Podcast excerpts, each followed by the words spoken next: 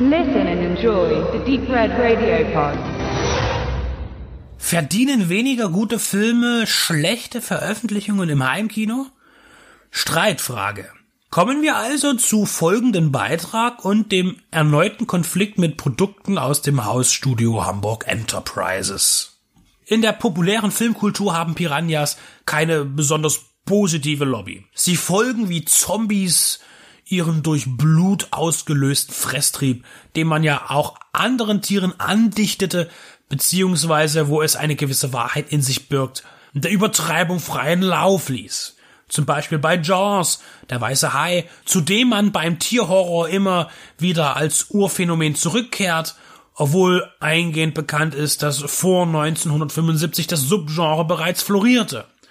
Einer jener Prä-Jaws-Streifen ist Piranha, der Fluss des Todes von 1972, im Original schlicht Piranha betitelt. Natürlich nicht zu verwechseln mit dem Post-Jaws-Produkt Piranha von Joe Dante 1978. Und das eigentlich Ironische an der Sache ist, dass der 72er Piranha fast nichts mit Piranhas zu tun hat. Jedenfalls ist der reich bezahnte Fisch dramaturgisch nicht relevant und somit kann der 72er Piranha auch nicht dem Subgenre zugeschrieben werden. Ein halbes Jahr bevor dieser Piranha in die US-Kinos kam, erschien dort Frogs von George McCoven, der als mögliches Vorbild diente, was das Tier im Titel angeht und der tatsächlich dem Tierhorror zuzuordnen ist. Der Hype vor dem Hype sozusagen und seinen Trittbrettfahrern. Brüderchen und Schwesterchen fahren nach Venezuela, um das Land kennenzulernen. Mit ihrem Safari-Führer brechen sie von Caracas in Richtung Dschungel auf. Natürlich mit dem einzig nützlichen Fortbewegungsmittel, dem Motorrad. Das Motorradfahren wird phasenweise vom einfachen Mobilsein zum Star, denn wenngleich man keinen tierbezogenen Horror inszeniert, so gab man sich Mühe, Easy Rider Tribut zu zollen. Mit der entsprechenden Musik und den kumpelhaften Nebenherfahren sehen Tom Simcox und Peter Brown aus wie Imitationen von Dennis Hopper und Peter Fonda. Einzig Anna Capri auf dem Rücksitz wirkt fremd. In der erschlossenen Wildnis angelangt, macht man alsbald die Bekanntschaft mit Mr. Caribe, einem kernigen Typ, der sich rasch als Wilderer und menschliches Scheusal entpuppt und zur unmittelbaren Gefahr wird. Nicht nur bei einem Motorradrennen, denn wir brauchen ja auch ein bisschen Action, sondern besonders für Capris Charakter Terry, die zum sexuellen Opfer des Ekels wird.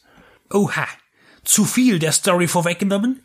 Nein, nicht, wenn man die aktuelle DVD von Studio Hamburg Enterprises zur Hand nimmt, denn auf dem Backcover steht sie geschrieben. Die Zusammenfassung des Inhalts von Anfang bis Ende.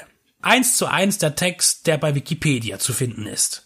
Piranha, Fluss des Todes, hat viele Eisen im Feuer. Zum einen die narrativen Klassiker von Täuschung, menschlichen Fehlentscheidungen, Verteidigung und Rache. Und er profiliert sich nebenher auch als Naturfilm und lässt auch seine soziale Kritik am Kolonialismus walten und verurteilt die Ausbeutung der Ureinwohner am Beispiel des Diamantenabbaus.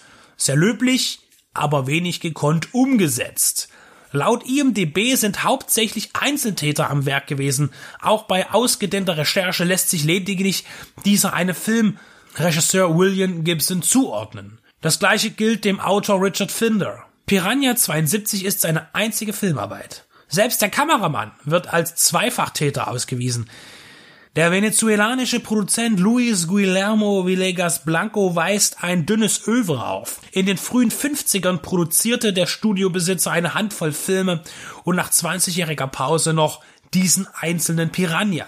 Es ist eigenartig, ihn zu sehen, denn er birgt keine Spannung, hat keinen Fluss und zeigt sich frei von visuellem Anspruch. Das ist im B-Film erstmal nichts Ungewöhnliches, aber in seiner Gattung wirkt er dennoch berechtigt vergessen. Wenig zu seinem Wohl trägt die deutsche Veröffentlichungspolitik bei. Mehrfach erschien er bereits auf DVD, zumeist in gekürzten Fassungen, so verlautbart es die OFDB. Auch die Studio Hamburg DVD beinhaltet die mit 83 Minuten und 26 Sekunden als geschnitten bezeichnete Fassung. Im Laufe des Films ist nicht festzustellen, ob eine Zensur erfolgte. Grafische Gewalt ist selten zu sehen, man versucht sie in der psychischen Drangsalierung. Natürlich gibt es brutale Szenen, aber diese werden nicht optisch ausgewalzt. In Full Frame wird das Werk präsentiert und stiehlt somit Bildinformationen, denn das Originalbild ist etwas breiter. Aber auch das ist bei den vorangegangenen VÖs nicht anders gewesen. Die Bildqualität ist beschreiblich schlecht. Die Bildstörungen im Ausgangsmaterial sind damit gar nicht gemeint, sondern die Unschärfen und die schwer ertragbaren groben Pixel, die Details schwer erkennbar machen und ein mögliches Sehvergnügen unmöglich machen. Es ist so anstrengend, aber es ärgert am Ende kaum, denn Piranha Fluss des Todes eignet sich ohnehin nicht zur Zweitansicht. Kann man über die Qualitäten des Films noch streiten, ist die VÖ absolut indiskutabel. Studio Hamburg beweist sich weiter als gekonnter Gegner des Ich bringe jeden sich rar anfühlenden Film im Mediabook heraus Marketings und somit passt das Release auch schon wieder zum besprochenen Piranha. Studio Hamburg bleibt weiterhin interessant, denn sie outen sich immer wieder als Rebellenlabel mit unverschämten Beiträgen, aber auch immer wieder schön bizarren Titeln. Piranha, der Fluss des Todes gehört diesmal aber nicht dazu.